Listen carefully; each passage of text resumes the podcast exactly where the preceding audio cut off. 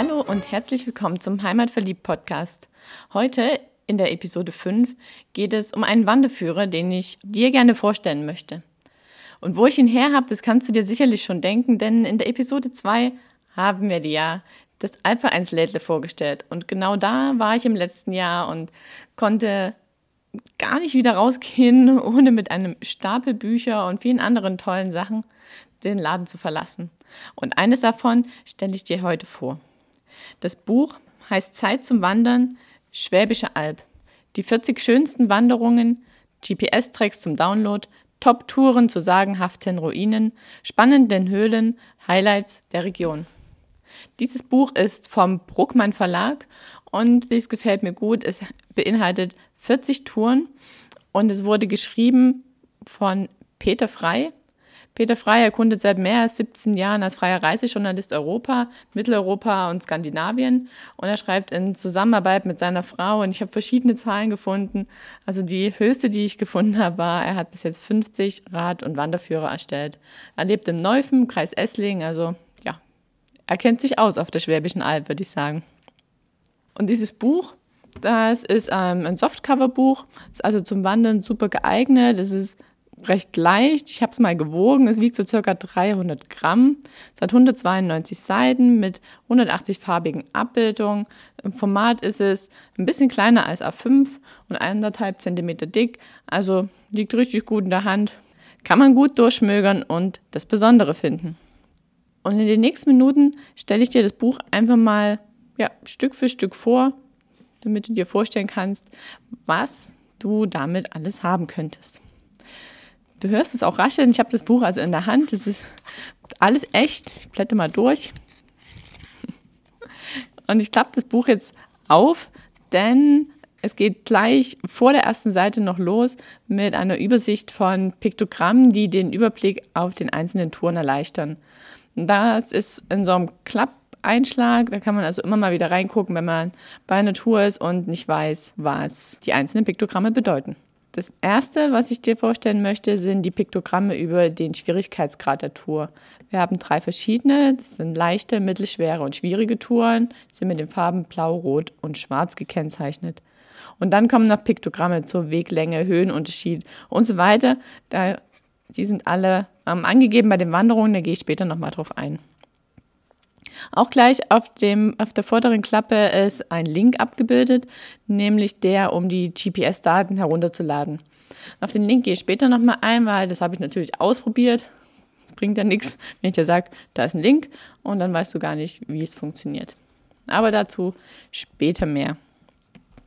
Wenn man dann die vordere Klappe aufschlägt, hat man eine Übersicht mit allen Wanderungen auf äh, einer Straßenkarte und sieht, die sind schön verteilt es sind sehr viele im Raum, sag mal, Bad Urach, Münsing, Hayingen. Da ist ein Großteil. Aber es gibt auch Touren bei Friedlingen in der Nähe von Schwenning, ähm, in der Nähe von Albstadt und auch äh, in die andere Richtung gehen, in der Nähe von Heidenheim, bei Ulm, bei Schwäbisch Gmünd. Also es ist gut verstreut über die Schwäbische Alb und auch hier sind gleich die farbigen Markierungen genutzt, dass man gleich sieht, welchen Schwierigkeitsgrad die Wanderungen haben. Zum Beispiel in der Region Bad Urach gibt es die Wanderung 18, die ist blau, also ist eine leichtere, oder die Tour 19, 21, 22 und so weiter. Das sind alles rote Touren. Also dort muss man schon ein bisschen fitter sein. Auf der Klappe hinten werden die Zeichen der Tourenkarten erklärt. Da sind so Symbole wie S-Bahn, Turm, Leuchtturm, Reitanlage. Also vieles ist ja selbsterklärend, aber wenn du mal nicht weißt, was ein Symbol bedeutet, dann kannst du da nachschlagen. Wenn man die Klappe hinten aufschlägt, trifft man als erstes auf eine Faltkarte. Die kann man rausnehmen. Die hat den Maßstab 1 zu 200.000, also 1 cm entspricht äh, zwei Kilometer. Das ist keine Wanderkarte, das ist nur eine Karte, die dafür da ist, sich einen Überblick zu verschaffen, wie man anfahren kann, welche Wanderungen in der Umgebung noch so sind und was man machen kann, wenn eine Wanderung nicht funktioniert. Also welche Ausweichwanderungen da in der Gegend noch anzutreffen sind. Ich habe gerade schon gesagt, der Maßstab 1 zu 200.000 ist für eine gute Wanderkarte definitiv nicht geeignet, weil er viel zu groß ist. Eine richtig gute Wanderkarte hat einen Maßstab von 1 zu 35.000, sprich 1 cm sind 350 Meter und da kann man gut mit wandern und den Weg finden. Wenn man die Karte dann rausmacht, ist einfach mal eine Auflistung mit 41 Wanderungen, die dann mit ihrer Gehzeit, mit ihrer Länge, mit ihren Höhenmetern und den einzelnen Kriterien die dann durch die Piktogramme dargestellt sind. Zum Beispiel scheint da viel Sonne oder kann man mit der Bahn anreisen, nochmal schön aufgelistet sind. Also ähm, ein prima Überblick, wenn du denkst, ah, ich würde heute gern, egal wo, eine Wanderung machen, die ist ähm, sieben Kilometer lang, dann kannst du hier durchschauen, welche Wanderungen es alles gibt und das sind einige und dir dann deine perfekte Tour raussuchen. Jetzt haben wir uns den Aufbau angeguckt, wie das Buch vorne und hinten aussieht und jetzt fange ich mal an hineinzublättern und stell dir vor, was dich auf den Seiten des Buches erwartet. Zu Beginn, also nach dem Inhaltsverzeichnis natürlich, gibt es erstmal eine Einleitung mit Fakten zur Schwäbischen Alb. Da geht es um Themen wie die Schwäbische Alb entstanden ist, was Verkarstung ist, ähm, um die schwäbischen Vulkane, die Vegetation wird vorgestellt, die Spuren der Besiedlung und bezüglich Essen und Trinken, was man da auf der Schwäbischen Alb so antrifft. Dann gibt es eine wunderschöne Übersicht Schwäbische Alb in Zahlen und die ist deshalb so schön, weil die direkt auf einem Foto vom Blautopf abgedruckt ist. Also es ist eine richtig schöne farbige Seite mit grün, blau und die Schrift in weiß. Und hier gibt es dann Fakten über die Schwäbische Alb in Zahlen. Und ich greife mal einen raus. Ein Fakt ist, 170 Kilometer lang ist die Schwäbische Alb, die sich vom Nördlinger Ries im Nordosten zur Donau bei Tuttling erstreckt. Also falls du das noch nicht wusstest, 170 Kilometer lang ist die Schwäbische Alb. Auf den folgenden Seiten gibt es dann noch Tipps und Infos für dich, wenn du unterwegs bist. Das sind Listen, worauf du achten solltest, was du zu einer Wanderung alles mitnehmen solltest, was immer vorhanden sein sollte in der Wandergruppe, wenn du mit mehreren Leuten unterwegs bist. Nochmal eine Erklärung zu Wanderkarten, zur besten Wanderzeit, Wanderausrüstung und so weiter. Und dann steht groß, auf geht's und dann geht's auch los mit der ersten von 40 Touren. Immer mal wieder zwischendrin wirst du in dem Buch auf Auflistungen treffen mit den Top 5 und da gibt es verschiedene, die dann aufgelistet sind. Und zwar die Top 5 Ausblicke, Kurztouren, leichte Einstiege, Einkehren und ruhige Touren. Und wenn du auf so einer Seite mit den Top 5 landest, zum Beispiel habe ich jetzt die Top 5 mühelose Anstiege, dann sind, wie es der Name sagt, fünf Touren aufgelistet mit ihrer Tournummer, wo du dann ja, zum Beispiel zur Wimsener Höhle gehen kannst, Tour 29. Da gibt es nur einen sehr kurzen Anstieg am Anfang und dann geht es nur noch bergab bzw. talabwärts. Und zum Ende des Buches, wie das so üblich ist, gibt es ein Register, wo du äh, Orte und Sehenswürdigkeiten aufgelistet hast und dir auch dementsprechend dann deine Wanderung dazu suchen kannst. Zum Beispiel greife ich mir jetzt mal raus das Kloster Beuron, ist ja sehr beliebt und da siehst du, es ist auf drei Seiten erwähnt, nämlich auf den Seiten 172, 73, 74, dann nehme ich dich gleich mal mit hin. Und auf diesen Seiten ist die Tour 39 beschrieben. So, und nun habe ich dir lange genug, weil es um das Buch herum erzählt. Jetzt steigen wir mal ein in eine Beispielwanderung und ich habe mir die Tour 26 rausgegriffen. Die ist auf einer Doppelseite beschrieben, also schön übersichtlich und vielleicht ein kleiner Tipp schon mal vorweg. Wenn ich mir so eine Tour raussuche, dann nehme ich unterwegs seltenst den Wanderführer oder das Buch, wo ich es raus habe, mit, sondern fotografiere mir es mit meinem Smartphone ab und somit habe ich dann nur die eine Seite dabei, kann reinzoomen, kann rauszoomen und muss nicht, auch wenn es nur 300 Gramm sind, aber muss halt diese 300 Gramm nicht tragen. So, nun aber steigen wir ein in die Tour 26. Das ist die Tour, die ich letztes Jahr gemacht habe. Und zwar ist es die Tour Burgruinen im Lautertal. Direkt über der Überschrift neben der Tournummer ist schon mal zusammengefasst, wie lange man auf dieser Tour unterwegs sein wird, wie viele Höhenmeter zu überwinden sind, wie lang die Tour in Kilometern ist und jetzt kommen die Piktogramme wieder zum Einsatz. Ich schaue gerade mal, wir haben hier ein S-Besteck. S-Besteck steht natürlich für Einkehrmöglichkeiten. Es ist ein Bus abgebildet. Der steht dafür, dass man mit dem Bus anreisen kann. Ein Smiley, also ist für Kinder geeignet. Und ja, vom Symbol her würde ich sagen ein Tempel, sprich, da gibt es Sehenswürdigkeiten. Wer hätte es gedacht bei einer Tour, die heißt Burgruinen im Lautertal. Dann in den ersten Zeilen ist die Wanderung angeteasert. Also was macht sie so besonders? Ich lese dir das direkt mal vor. 18 Burgruinen sitzen an den Kanten des großen Lautertals. An dieser Wanderstrecke mit zwei Anstiegen zur Talkante liegen drei Burgruinen. Hohengundelfingen, Bischeshausen und Hohenhundersingen. Am beeindruckendsten ist Hohengundelfingen mit seinen mächtigen Buckelquadern. Und dann geht auch schon der Wegverlauf los. Der ist jetzt äh, Prosa beschrieben und es sind einzelne Etappen fett markiert mit Buchstaben bzw. mit Nummern versehen. Also Buchstabe A steht für Start. Die Nummern sind dann einzelne Etappenpunkte unterwegs und es endet mit dem Buchstabe E für, wer hätte es gedacht, Ende. Und ich habe es jetzt schon erwähnt, das sind einzelne Etappenpunkte. Die sind dann auch in einem Höhenprofil abgetragen. Man sieht also, wie es bei der Wanderung auf und ab geht und wo die einzelnen markanten Punkte unterwegs sind. Zum Beispiel der Punkt 4 ist die Ruine Hohengundelfing. Die liegt auf 732 Metern. Und wenn man im Text wieder reinschaut, sieht man, die Burgruine Hohengundelfing erreicht man nach 2 Stunden 15. Und so kann man zum einen am Höhenprofil den Verlauf der Wanderung ablesen. Man kann sich den Verlauf in Prosatext belesen. Und es ist auch noch eine Karte abgebildet, wo man die Wanderung auf der Karte nochmal anschauen kann und sich einen Überblick verschaffen, ob es eine Rundwanderung ist und wo es so lang geht. Dann gibt es noch zwei Kästchen hier auf dieser Doppelseite.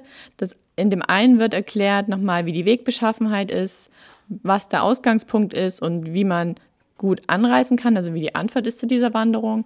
Und ein zweites Kästchen, das sieht aus wie ein zusammengeknülltes Notizzettelchen. Dort ist vorgesehen, dass man eintragen kann, wann man die Wanderung gemacht hat, wie lange man gebraucht hat, mit wem man unterwegs war und was man überhaupt noch dazu sich notieren möchte. Und so könnte man dann die 40 Wanderungen durchgehen und sich zu jedem zu jeder der Touren eine Notiz machen, um sich dann später noch daran zu erinnern, mit wem man da unterwegs war und zu welcher Jahreszeit, um die Tour vielleicht zu einer anderen Jahreszeit nochmal zu machen. So, das war's zum Buch. Ach, gar nicht. Ein Detail habe ich dir nämlich noch vorenthalten. Am Ende, kurz bevor das Register anfängt, gibt es noch eine Kategorie, wenn der Schuh drückt. Hier sind kleine Wanderungen bzw. kleine Touren abgebildet und vorgestellt, wie zum Beispiel ein Stadtrundgang in Ulm oder ein Spaziergang in Bad Orach oder was zum Limes-Museum in Aalen. Also wenn du mal nicht so gut zu Fuß bist und nur kleine Stücken laufen möchtest, dann kannst du unter dieser Kategorie auch noch ein paar Ideen finden. Jetzt aber genug zum Buch. Ich wollte dir ja noch erzählen, wie es funktioniert, dass du dir die GPS-Tracks herunterladen kannst, so dass du damit auch wandern kannst. Weil, und das muss ich ehrlich sagen, dieser Wanderführer ist eine super Inspirationsquelle. Die Beschreibung ist auch prima, doch wenn man dann in der Natur steht und nicht weiß, ob rechts oder links oder geradeaus oder den Wiesenweg oder doch eher den Schotterweg, dann macht es Sinn, wenn man auf jeden Fall noch eine Karte dabei hat. Also entweder Du besorgst dir noch eine Faltwanderkarte zum jeweiligen Gebiet oder du nutzt Google.